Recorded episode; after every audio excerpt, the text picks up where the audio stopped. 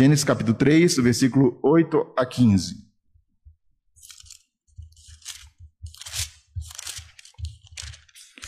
Então a palavra de Deus em Gênesis capítulo 3, versículo 15 até uh, versículo 8 até o 15 diz assim: Gênesis 3, 8.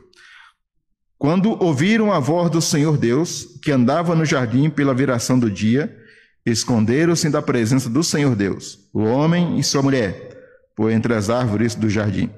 E chamou o Senhor Deus ao homem e lhe perguntou: Onde estás? Ele respondeu: Ouvi a tua voz no jardim, e porque estava nu, tive medo e me escondi. Perguntou-lhe Deus: Quem te fez saber que estava nu? Comesse da árvore do que de que ordenei que não comesses? Então disse o homem: A mulher que me deste por esposa, ela me deu da árvore e eu comi. Disse o Senhor Deus à mulher: Que é isso que fizeste? Respondeu a mulher: A serpente me enganou e eu a comi. Então o Senhor Deus disse à serpente: Visto que isso fizeste, maldita és entre todos os animais domésticos e és entre todos os animais selváticos. Rastejarás sobre o ventre e comerás pó todos os dias da tua vida. Porém, inimizade entre ti e a mulher, entre a tua descendência e o seu descendente. Este te ferirá a cabeça e tu lhe ferirás o calcanhar. Vamos orar? Pai, mais uma vez nós queremos pedir a tua bênção nessa manhã, porque queremos ouvir a tua voz, sermos alimentados pela tua palavra. Abençoe a tua igreja reunida nessa manhã, Senhor, edifica o teu povo, desperta assim para ti, para uma vida de santidade, uma vida assim de amor, dedicação ao Senhor e à tua obra. Continue conosco, fala o nosso coração e nos fortaleça pelo teu poder, em nome de Jesus. Amém. Irmãos, boas perguntas geralmente trazem boas reflexões. Quando Deus me alcançou pela sua graça lá no ano de 93, lá no Gorjá, eu sou paraibano de nascimento, mas cresci no Gorjá, litoral de São Paulo, e morei lá dos 9 aos 25, minha família mora lá no Gorjá. E lá no Gorjá, quando eu conheci a Cristo, cheguei na igreja, uh, eu entrei na igreja e vi uma revista lá num canto. Alguém tinha deixado uma revista. E lá na, na capa daquela revista tinha uma pergunta: Eu, um missionário? Não sei se os mais antigos aqui, quem que é crente aí desde a década de 90 aí, os mais antigos aí. Alguém chegou a ler essa revista? Era uma revista aí, e tinha na capa lá, eu, missionário, eu tinha, eu tinha acabado de conhecer a Cristo, cheguei na igreja, e estava abandonada aquela, aquela revista. Então Deus, quando tem seus propósitos, seus planos, ele começa a agir, e já estava trabalhando na minha vida para missões, né? E eu li aquela revista, falou, eu, missionário, será isso comigo? E comecei a ler, falei, não, de, de repente, assim, Deus está trabalhando na minha vida, esse negócio de missões tem a ver comigo. Eu quero, de fato, me dedicar, me preparar para pregar o Evangelho, porque eu estava perdido, Deus me encontrou, eu conhecia a verdade, agora eu quero falar da verdade para todos que não conhecem a verdade. Então, aquilo Deus foi trabalhando a questão de missões. E primeiro, para a gente começar a entender um pouco sobre missões, é, precisamos fazer uma diferença entre missão, é, o termo missões e missão. Né? Às vezes a confusão porque às vezes é usar o termo missão no singular e missões no plural. Mas de forma para a gente resumir, para a gente entender, geralmente, é, hoje no campo da missão, do estudo da missiologia, os estudiosos de missões, normalmente, quando usa o termo missão no singular, ele está se referindo missão como a ação de Deus que enviou seu Filho, Jesus Cristo, como Redentor, Jesus enviou o Espírito. Então, missão no singular tem a ver com Deus agindo para redimir o seu povo. Missões no plural, tem a ver com a resposta da igreja, ou seja, é a igreja sendo um instrumento de Deus para realizar a missão de Deus, que é pregar o evangelho. Então, missão tem a ver com Deus que providenciou a salvação, elegeu o seu povo, enviou seu filho, o redentor Jesus, Jesus enviou o Espírito, o Espírito, eh, o Deus Pai, Filho e Espírito enviou a igreja. Em missões é a resposta, a igreja sendo um instrumento de Deus para realizar a obra de Deus no mundo. Então, nessa perspectiva, se eu falar missão no singular, estou enfatizando a ação de Deus. Se eu usar missões no plural, eu estou enfatizando a nossa resposta, a ação da igreja como instrumento de Deus para realizar a missão dele no mundo. E o livro de Gênesis, que é o livro do começo, das origens, é importante para a gente começar a falar sobre missão, sobre esse propósito de Deus de redimir um povo. Porque Gênesis tem o começo de tudo. Gênesis só não tem um começo. Qual é o começo que Gênesis não tem? Hã? Gênesis tem o, o começo é, da criação do mundo, do homem, a entrada do pecado, e tem o começo aí da, da família, mas Gênesis só não tem um começo. Qual é o começo que Gênesis não tem? Oi? Não, Gênesis tem lá. Gênesis é o livro do começo. Lá nós encontramos o começo da, da, do universo, do homem, o começo da família, da entrada do pecado no mundo. Mas Gênesis só, é, só não fala de um começo, porque esse não tem começo nem fim, né? É, o, é Deus, porque ele é o eterno. Então Deus sempre existiu. No, no, no princípio criou Deus, Deus, os céus e a terra. Então só não, Gênesis só não fala do começo de Deus, porque Deus não tem começo, nem fim, né? Ele é eterno. Então ele criou todas as coisas. Mas Gênesis fala do começo da família, o começo da humanidade e também, infelizmente, o começo do pecado na vida dos homens. Primeiro o pecado entrou na vida dos anjos e depois na vida dos homens. Mas também Gênesis fala do começo da redenção, do, da história da redenção, do começo da missão, ou seja, desse propósito redentor de Deus. E então nós vemos anunciado Deus ali desejando o, a salvação da, do seu povo. E nós vamos trabalhar então aqui no capítulo 3, esse aqui o começo da missão, e fazer essa pergunta: o que, que é missão então? O que, que é missão então? E nós vamos aprender que missão, primeiramente, é Deus buscando o homem para estar junto dele. No versículo 8, depois, capítulo 3, a partir do versículo 1, nós vemos ali a narração da entrada do pecado no mundo dos, dos homens Satanás já tinha caído no mundo dos anjos e veio tentar o homem, mas o homem foi responsável para que o é, permitiu que o pecado entrasse no mundo dos homens. E ali, a partir do versículo 8, o texto diz: Quando ouviram a voz do Senhor Deus que andava no jardim, aí no versículo 9, chamou o Senhor Deus ao homem e lhe perguntou: Onde estás? E é interessante que no versículo 8, quando Adão e Eva perceberam que tinham desobedecido a Deus, que pecaram, eles. Ah, se esconderam, não? se esconderam da presença do Senhor, o homem e sua mulher, por entre as árvores do jardim. Uma primeira atitude de Adão e Eva quando pecaram foi se esconder, fugir de Deus. E a primeira atitude de Deus após o pecado do homem foi procurar o homem, foi buscar Adão e Eva e perguntar: Adão, onde estás? O que, que você fez, Adão? Aqui não é uma pergunta apenas geográfica, mas é uma pergunta situacional. Deus queria é, chamar a, a atenção e fazer com que eles pensassem a besteira, a bobeira que fizeram, a desobediência, se afastaram do seu Criador e agora se esconderam, fugiram de Deus. E Deus os criou para que vivessem em comunhão com Ele e agora eles estão fugindo do seu Criador. Mas Deus não se esqueceu, não fugiu e foi atrás dele, porque missões, primeiramente, é, missão, primeiramente, é uma iniciativa de Deus. Missão não é uma iniciativa da APMT, não é uma iniciativa dessa igreja, não é uma iniciativa da IPB, do pastor, do missionário. Missão, esse propósito redentor, o desejo de salvar o homem, primeiramente, parte do coração de Deus. É Ele que, pela sua graça, é, elaborou e projetou desde a eternidade a salvação do seu povo. E mesmo o pecado não foi empecilho para o propósito redentor de Deus. E, aliás, através dessa situação, Deus revelou a sua graça, a sua misericórdia, e aí foi buscar o homem, é, foi ao encontro da sua necessidade. Porque até hoje o homem não quer, ele não deseja buscar a Deus. Até hoje o homem está fugindo de Deus. Como diz Paulo, o homem está morto espiritualmente por causa do pecado está sempre fugindo de Deus. Nós estávamos fugindo de Deus. Todos nós fugimos de Deus. Eu fugi até os 23 anos, eu fugi, mas Deus foi ao meu encontro. E ele vem ao nosso encontro e ele vem nos buscar através do seu filho Jesus Cristo.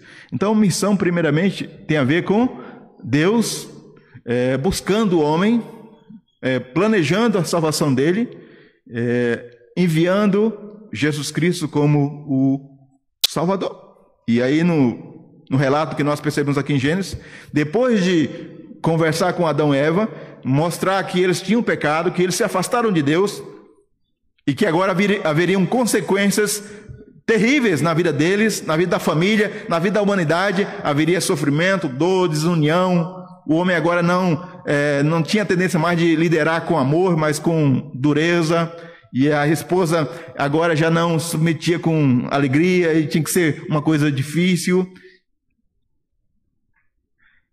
haveria que trabalhar com suor, Haveria a inimizade entre a descendência da serpente, filhos de diabo, com a descendência do povo de Deus. Haveria aquela, aquele confronto.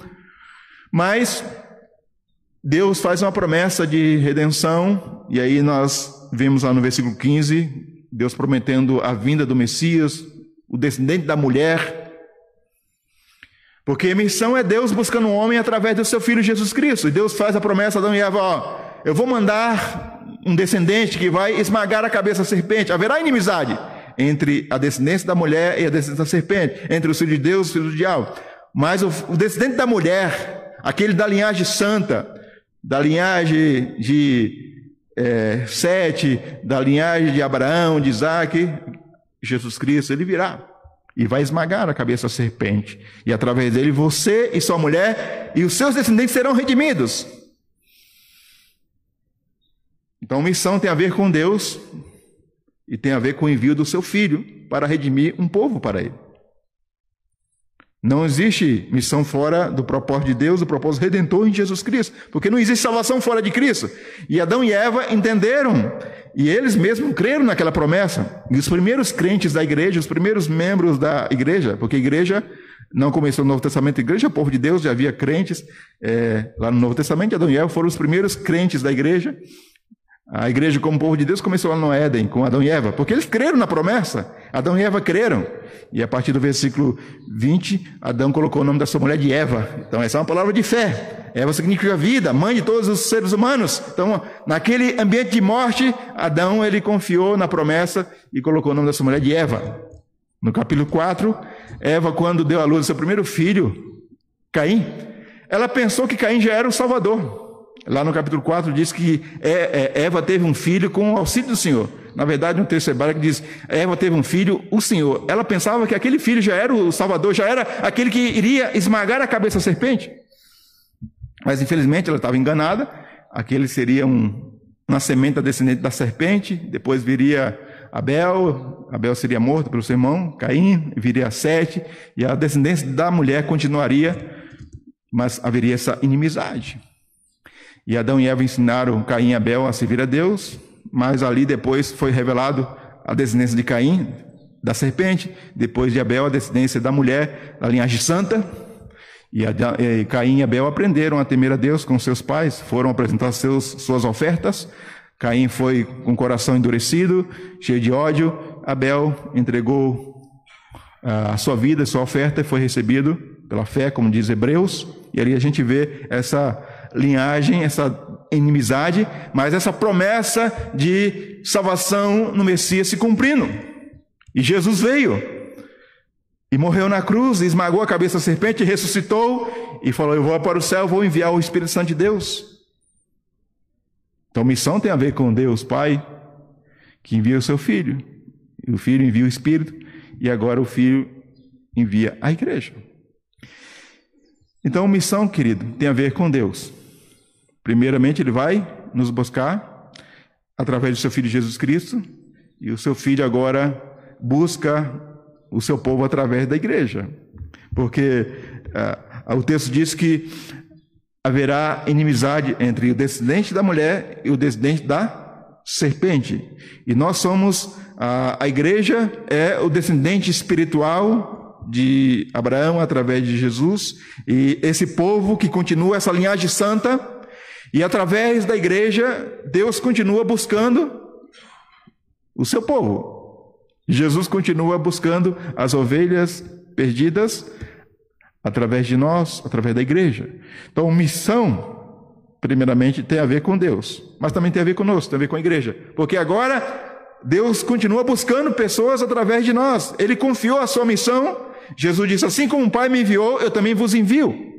Lá em capítulo 20 de João, capítulo 20, versículo 21, Jesus, que foi enviado pelo Pai para cumprir a promessa aqui de Gênesis 3,15, é aquilo que os estudiosos bíblicos chamam de proto-evangelho, ou seja, o primeiro evangelho, a primeira notícia de salvação das boas novas, anúncio das boas novas. E Jesus, então, quando ele veio, ele disse: Assim como o Pai me enviou, eu também vos envio. E agora, nós, como igreja que fomos alcançados por Cristo, somos redimidos por Cristo, e Cristo já foi ao céu e enviou o Espírito. Agora, no poder do Espírito Santo, Cristo envia a igreja.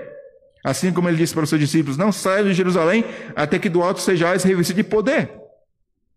E o Espírito Santo veio de forma definitiva em Atos 2 para cumprir a promessa do Deus Pai, Filho e Espírito Santo, que agora envia a igreja como instrumento da sua missão. Então nós, como igreja, estamos no mundo realizando a missão de Deus, que é redimir, um povo para ser. Não somos nós que redimimos, é Deus que redime, mas ele usa a igreja, usa eu e você como suas testemunhas. E agora nós respondemos e fazemos missões, ou seja, somos o instrumento da missão de Deus. Então nós não temos outra missão além da missão de Deus, que é ser um instrumento para a salvação do seu povo, para pregar o evangelho, para anunciar Cristo entre as nações. E nessa é, é, obra de Deus, nós, como igreja, somos o seu instrumento e cada um atua conforme o dom, a vocação, o chamado. Porque Cristo envia a igreja. Ele não envia apenas um grupo da igreja, ele envia a igreja. Assim como o Pai me viu, também vos envio. Nós somos enviados ao mundo em missão. Alguns dentro dessa missão vão para Guiné-Bissau, como eu. Para realizar a missão de Deus, eu tive que atravessar o oceano. Porque esse era um chamado específico de Deus para a minha vida para a minha família. Mas talvez você precise apenas atravessar a sua rua para poder ser um instrumento, uma testemunha de Deus ali para o seu vizinho, para o seu amigo. Talvez você não nem precise atravessar uma rua dentro da sua casa. Talvez você conviva com pessoas que não são crentes e ali você é um instrumento da missão para que outros possam ouvir e ver Cristo através da sua vida. Deus tem uma missão, redimir um povo para si, através do seu Filho Jesus Cristo. E Ele está realizando essa missão através de mim, através de você, através da sua igreja. E não pense que isso tem a ver com o pastor Paulo, que está na Guiné-Bissau, com o pastor Tiago, que é o pastor, com um presbítero, tem a ver comigo, com você, com todos nós. E todos nós participamos dessa obra de Deus no mundo. Alguns vão ser chamados para ir para outros países, porque é preciso fazer discípulos de todas as nações. E alguns, de fato, têm que ser treinados e enviados para os campos. E temos que orar e investir nessas pessoas. Mas nós que estamos aqui, não pensemos que não somos parte da missão de Deus. Somos, porque Deus enviou a igreja. E a igreja, de fato, uma igreja missionária, uma igreja é, missional, hoje é usado muito o termo missional, significa justamente isso. É aquela igreja que não apenas envia missionários para o mundo, mas ela entende que toda ela é enviada ao mundo em missão. Todos nós estamos no mundo realizando a missão de Deus. Alguns, como testemunho de Jesus em Caberaí, outros na Guiné-Bissau, outros entre os povos indígenas. Mas nós, como igreja, nós enviamos parte dos nossos membros para testemunhar e fazer discípulos em outras nações, mas também enviamos os nossos membros para fazer missão na nossa cidade, no nosso estado, onde eles estão, no seu local de trabalho. Ali também você é um instrumento de Deus para ser uma testemunha de Jesus. O chamado para testemunho de Jesus é para todos os crentes, não é somente para um grupo dele. Todos nós somos testemunhos de Jesus. Mas dentro dessas testemunhas, Jesus chama alguns para serem testemunhos em outros países, em outros povos. Mas onde estamos, ali também estamos como instrumento de Deus para realizar a sua missão. Não estamos de fora. E mesmo que se estamos aqui, estamos orando para que Deus abençoe aqueles que estão em outros lugares. E eu de lá da Guiné oro por vocês. Então é importante que a igreja aí também ah, o pastor, o conselho, é, geralmente é comum a gente chamar os missionários que estão em outros países e orar por eles, e é uma benção. Mas também é importante, talvez aí na, na Assembleia Ordinária, uma vez por ano, chamar todos os membros, ó, vou orar por vocês, porque vocês também são testemunho de Jesus onde estão. E ali vocês têm que ser fiéis também, têm que dar testemunho de Cristo. E se Deus despertar vocês para ir para outros lugares, vão com alegria. E se Deus chamar vocês, seus filhos, invista nos seus filhos, entregue seus filhos para a missão. Porque é uma bênção poder consagrar a nossa vida, nossos filhos para a missão. Deus usou a consagração dos pais de Simonton, que o consagrou para que ele fosse missionário no mundo e no Brasil. E nós, como pais, queridos, temos que treinar os nossos filhos, não somente criar os nossos filhos, primeiramente para glorificar a Deus, para serem testemunhos de Jesus. E nós muitas vezes criamos bem os nossos filhos para serem médicos, advogados, mecânicos, professores, pedreiros, mas muitas vezes nós somos maus para criar os nossos filhos como testemunho de Jesus. E investimos muito, às vezes. Pagamos curso de inglês, uma boa faculdade, isso é bom. Mas às vezes a gente não compra uma boa Bíblia, um, um, bom música evangélica, ou não incentiva o nosso filho para ir no acampamento. Porque não, isso aí mas aí o que, que acontece? O filho cresce, ele recebe toda a informação, ele tem, ele sabe falar inglês, ele sabe tudo sobre engenharia, mas ele é um analfabeto na Bíblia muitas vezes. E o que tem acontecido hoje? Nós temos uma geração que vai à universidade, mas que é analfabeto na Bíblia.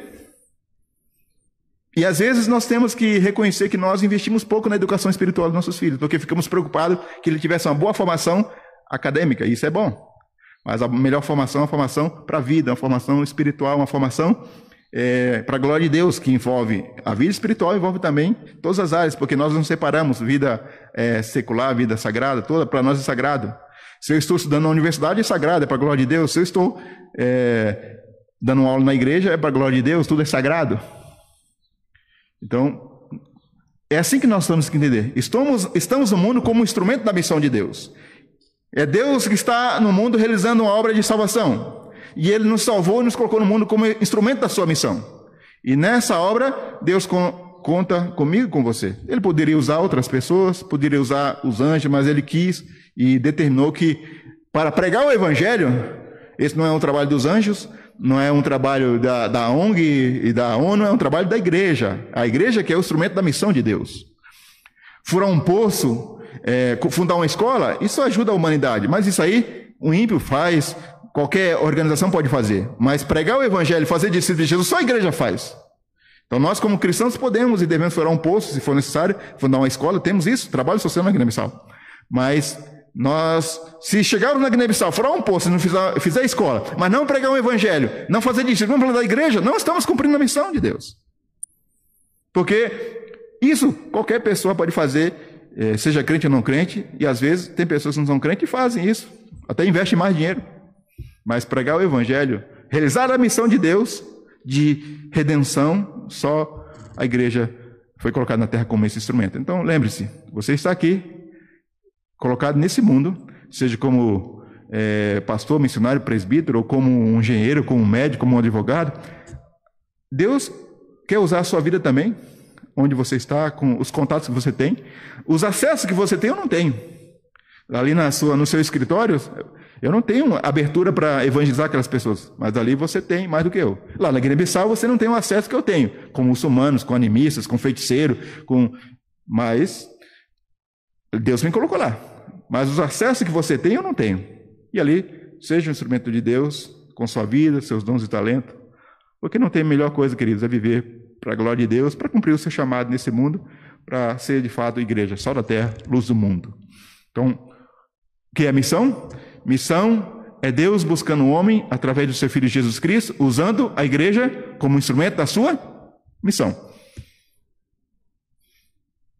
Está fácil de guardar? O que é missão então? É Deus buscando o homem em Cristo Jesus, através da igreja, como instrumento da sua missão. E então missão tem a ver primeiramente com Deus, que nos alcança e nos usa como instrumento da sua missão. Nós temos a missão de Deus, Deus salvando o homem através de Cristo. Temos a missão da igreja, que é ser o instrumento de Deus para pregar o evangelho e fazer discípulos, para que Deus chame o seu povo, o que ele chama através da pregação do evangelho. Então, o mesmo Deus que na eternidade decretou a salvação do seu povo, decretou que esse povo seria chamado pela pregação do Evangelho. Então, eleição na eternidade e pregação do Evangelho no tempo da história são duas faces da mesma moeda, não se separam. Então, nós, presbiterianos reformados que cremos na doutrina da eleição, devemos ser os mais apaixonados, os mais empolgados com missões. Porque a eleição sempre incentiva, estimula. Não é um empecilho, mas é um estímulo para a missão. Então, se alguém se diz presbiteriano reformado, crê na eleição e não evangeliza, não prega o evangelho, ele não entendeu. Ou se alguém te pergunta, ah, se Deus tem os seus eleitos, para que evangelizar? Também ele não entendeu. Então você responda, para que evangelizar? Porque Deus, de fato, é, determinou que os eleitos serão salvos pela pregação do evangelho, porque Jesus nos deu uma ordem e de pregar o evangelho a toda criatura, porque Deus é, traz o crescimento para a igreja pela pregação da palavra. Então nós temos que evangelizar. A doutrina da eleição é um estímulo, é um incentivo para nós pregarmos o evangelho e fazermos missão. Então, a igreja presbiteriana, aqueles que creem nessa doutrina, deve ser uma igreja missionária, mais até daqueles que não creem. Então, não há desculpa. Reformado não fazer missão é, ele, não é, ele não entendeu o que é, que ser reformado. Porque se nós olharmos para a história, Jesus, que falou sobre a eleição, Paulo, Calvino, se dedicaram intensamente na pregação do Evangelho. Então, que nós, como igreja, possamos entender que, de fato, missão tem a ver com o agir de Deus em nós e através de nós para cumprir o seu propósito redentor para com a humanidade. E assim, Deus vai receber glória, pessoas vão ser salvas e a igreja vai cumprir a sua missão e tem que fazer isso até Jesus voltar. E que você participe com alegria, com dedicação, servindo a Deus aqui na sua igreja local, na sua cidade e quem sabe do nosso meio Deus possa levantar uma nova geração de missionários para a PMT. Alguns já estão morrendo. Nós tivemos a morte de uma missionária no campo em agosto. E, e, alguns missionários já estão envelhecendo. É preciso que Deus levante outra geração que saia para o mundo em missão. E quem sabe Deus levante do meio de vocês, do meio dessa juventude, ou até mesmo do meio daqueles de cabelo branco. Né? Esses dias eu dei aula no CFM, esse ano. O CFM é o curso que prepara missionários da PMT. E lá eu encontrei um casal de 65 anos, dois são aposentados. Estão fazendo curso para ir para querem ser missionários na Guiné-Bissau. Falei, nossa, isso aí só Deus mesmo. Eu cheguei lá com 40 anos, já sofria as dificuldades da África, calor, doenças. E saí com 65 anos, animado para ir para Guiné-Bissau. Falei, Deus seja louvado. Vai gastar bem a vida dele, né? Ao invés de ficar em casa vendo novela, assistindo televisão, a, a aposentadoria é só ficar em casa. Não, ainda tem saúde, disposição, tem sustento, tem recursos, vai servir a Deus no mundo. Então vamos incentivar. E bênção de Deus. E a mulher dele, muito sábia, ele com dificuldade de aprender a matéria, e a mulher eu fazia a pergunta, a mulher respondia. A prova ela fazia, passou, aí eu aprovei o marido e a mulher. Eu falei, nossa, a esposa sabe, está ajudando o marido, mas o homem dedicado, crente, tinha dificuldade numa questão mais de matéria intelectual, mas aquilo lá era uma coisa mínima, e a esposa lá ficava lá atrás. Quando ele não sabia, ela, ela é, cochichava, ó, é assim, posso estar perguntando isso? Ah, e tal. Falei, não, está completo, tá, tá, tá completo aí para a missão, né? Uma esposa auxiliadora. Deus abençoe a igreja. Vamos orar? E assim passar para a próxima parte aí, que é apresentar fotos da Guiné-Bissau. Depois nós daremos alguma oportunidade de perguntas, tá bom? Senhor, nessa manhã nós ouvimos sobre a tua missão e queremos, ó Pai, nos colocar em tuas mãos como instrumento para realizá-la no mundo. Obrigado porque o Senhor nos alcançou por Cristo Jesus, pela pregação do Evangelho e nos chama como igreja a levar o Evangelho a todas as nações. Que essa igreja, Pai, possa ser, de fato, um instrumento da tua missão, cada vez mais, crescendo para a tua glória e louvor. Abençoe cada irmão, cada membro, que as crianças, os adolescentes, os jovens, os adultos sejam criados para glorificar o teu nome e proclamar o evangelho a toda criatura. Em nome de Jesus. Amém. Pastor Tiago vai me ajudar lá na.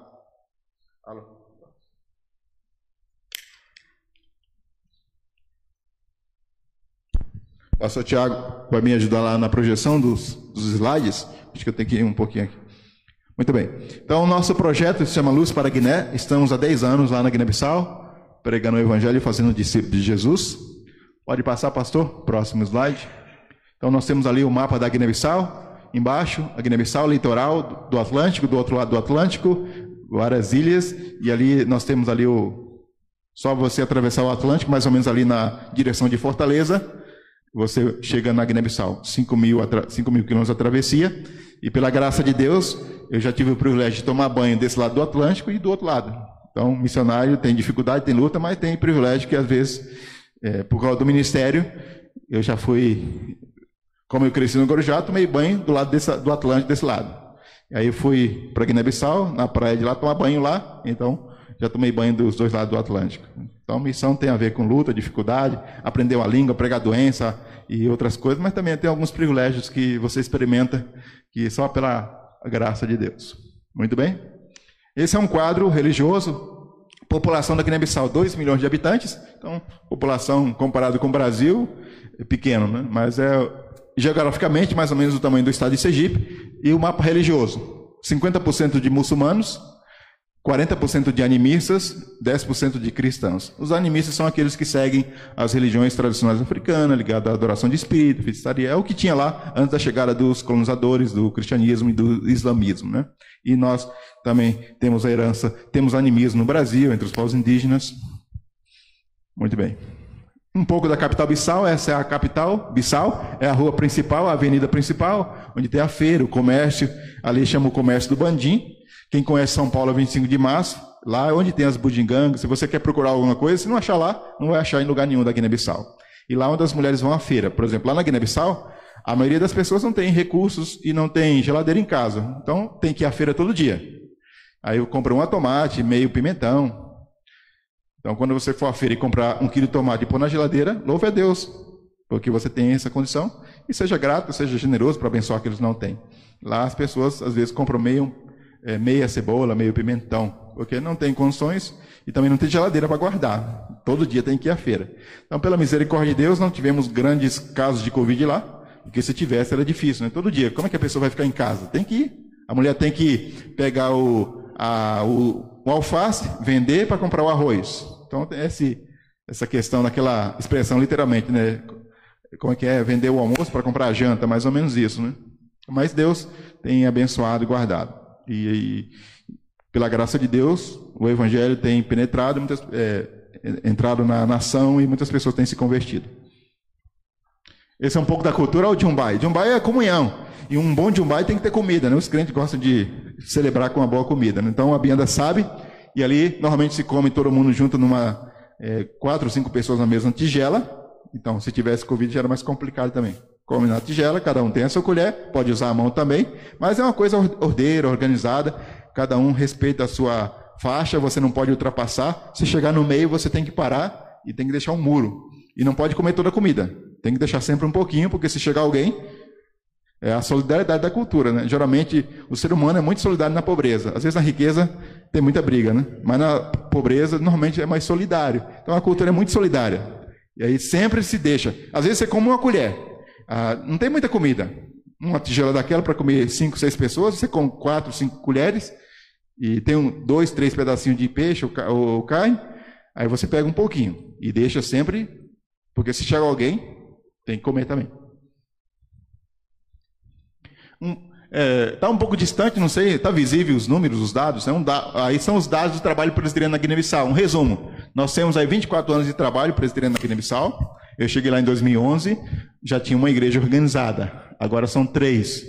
E temos oito congregações, dois pontos de pregação, os membros da igreja, comungantes, não comungantes, ali os pastores. Já temos oito pastores nacionais. Atualmente eu estou trabalhando na direção do seminário. Hoje o nosso trabalho principal é na formação dos pastores e líderes. Então nós já temos oito pastores presbiterianos guineenses. É uma benção. O trabalho tem avançado com pastores nacionais. Presbíteros, quem que é presbítero aqui? Nós temos dez presbíteros nas três igrejas. Diáconos, quem que é diácono aqui? Não, nós temos lá dez diáconos. Famílias missionárias da PMT, então, temos seis. Umas trabalham com tradução da Bíblia, outras com escola. E o nosso trabalho é mais na área de formação e plantação de igreja. E, uma, e duas escolas presbiterianas. Muito bem, pode passar? As nossas áreas de ministério, trabalhamos na formação dos pastores, na plantação de igrejas e também é, desenvolvendo projetos sociais. A minha esposa gosta de trabalhar nessa área social, com orfanato, com crianças, com nutrição. Esse é o nosso seminário. Essa é a terceira turma. Nós já formamos duas turmas de bacharel em teologia. Esse é o maior seminário presbiteriano da Guiné-Bissau. Só tem um, né? Tem duas salas. Quando começou, não tinha nenhuma sala. A gente funcionava na, na igreja e agora nós construímos duas salas de aula. Tem a sala de aula e a biblioteca. E essa é a, a terceira turma. Seis alunos. Quatro são candidatos ao ministério da igreja e dois são pastores de outras denominações que querem estudar teologia reformada conosco. Então, graças a Deus por isso. Nós já temos já uma turma de pós-graduação em teologia. Aqueles que formaram na primeira e na segunda turma estão sendo aí é, formados e também nós estamos aprofundando o conhecimento bíblico teológico para que alguns sejam professores do seminário e também aprendam mais sobre a teologia reformada.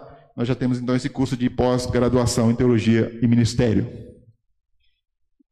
Aí nós temos um grupo de líderes que nós formamos lá, tem missionários, esposa de missionários, é, presbíteros, diáconos, líderes de sociedades internas, tudo ali, parte da liderança da igreja. Essa é a primeira igreja organizada na capital Bissau. O trabalho presbiteriano começou no interior, em 97. Em 2010 chegou na capital. E em 2014 foi organizada a primeira igreja presbiteriana na capital Bissau. A igreja presbiteriana de Jalo. Essa é uma congregação, um trabalho que nós começamos na capital, quando mudamos do interior para a capital. E começamos a congregação de Mísera. Esse é um terreno que nós compramos, ganhamos a oferta. Deus moveu uma família aqui do Brasil e mandou uma oferta, nós conseguimos comprar um terreno lá para comprar, construir um, outro templo.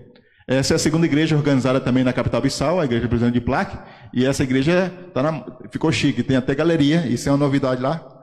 Tem até galeria e está crescendo bastante. Nessa igreja tem bastante jovens e adolescentes e está começando a ter os primeiros casamentos, porque a nossa igreja é jovem, a população guineense é jovem, então a maioria das pessoas são crianças e adolescentes e jovens. A igreja, uma igreja com 100 membros na Guiné-Bissau é, tem 50 crianças, é, tem 20 adolescentes, 20 jovens e 10 adultos no máximo. Porque é, a maioria da população e as conversões acontecem entre as crianças adolescentes e jovens. Raramente se converte um adulto. Deus tem agido, mas então as nossas primeiras igrejas começaram com um grupo de crianças. Essas crianças hoje são os pastores da igreja, os líderes, e agora estão casando. E nós temos agora as primeiras famílias é, da igreja que o pai, a mãe e o filho é da igreja. Inclusive eu saí, eu cheguei a semana passada e está tendo um preparativo para um, casamento nessa igreja aqui. Um presbítero vai casar, eu acho que é o único solteiro e agora ele está casando. E aí, quando casa assim, tem que matar um porco, o rapaz tem que pagar o dote para a família da noiva. E aí, então tem toda uma cerimônia lá. Não é fácil o casamento. O jovem, ele tem que. É, normalmente ele tem que dar um porco para a família, um porco para a igreja, para fazer a festa. Então, eles gostam muito de matar porco. Aí na noite do casamento, na sexta-feira, o casamento é no sábado. Na sexta-feira mata o porco. De noite os jovens comem a cabeça do porco, comem as entranhas do porco, e aí fica a festa. Ali louvando a Deus, dançando e e assim, no Jumbai a noite toda. Aí no outro dia levanta, aí come, no casamento come a carne do porco, e depois faz uma canja com o que sobra do porco, e assim, é festa. Esse é o trabalho social. Minha esposa gosta de trabalhar no orfanato, cuidando das crianças. Essas crianças, normalmente, quando morre a mãe, às vezes, quando a mãe morre no parto e a criança sobrevive, às vezes, dependendo da etnia, eles culpam a criança pela morte da mãe. E às vezes essas crianças são abandonadas então o orfanato pega essas crianças para cuidar. Os nossos filhos, quando chegaram lá, trabalhando também na missão, o Timóteo chegou com sete, a Sara chegou com onze, lá na Guiné-Bissau. E agora já cresceram, né? o Timóteo tem 17, a Sara tem 21, e a Sara já terminou a graduação em letras, está fazendo mestrado em linguística, o Timóteo está estudando aí para entrar no vestibular, ele quer fazer direito, tá, vai fazer o vestibular sábado agora, é, sábado não, quarta-feira. Então ore e para a nossa família, Deus tem cuidado. Então nós agradecemos a Deus por aqueles que têm orado, que têm participado, aqueles que ainda não conheciam o projeto, agora estão conhecendo. Essa igreja, de certa forma, já nos acompanhava através do pastor, das publicações, mas agora os irmãos conhecem a gente, o ministério de mais, mais de perto, e aí podem orar mais por nós, e depende, quem sabe, pela graça de Deus, se for da vontade dele, e aí eu consigo assim permitir, quem sabe a gente possa ter uma parceria aí também em oração e financeira nesse projeto. Então nós colocamos diante de Deus e diante da igreja, e os irmãos aí orem, e se for da vontade do Senhor, quem sabe, além dos missionários que a igreja também já tem como parceiros, possam nos incluir também como parceiros nessa obra aí, tá bom? Deus abençoe.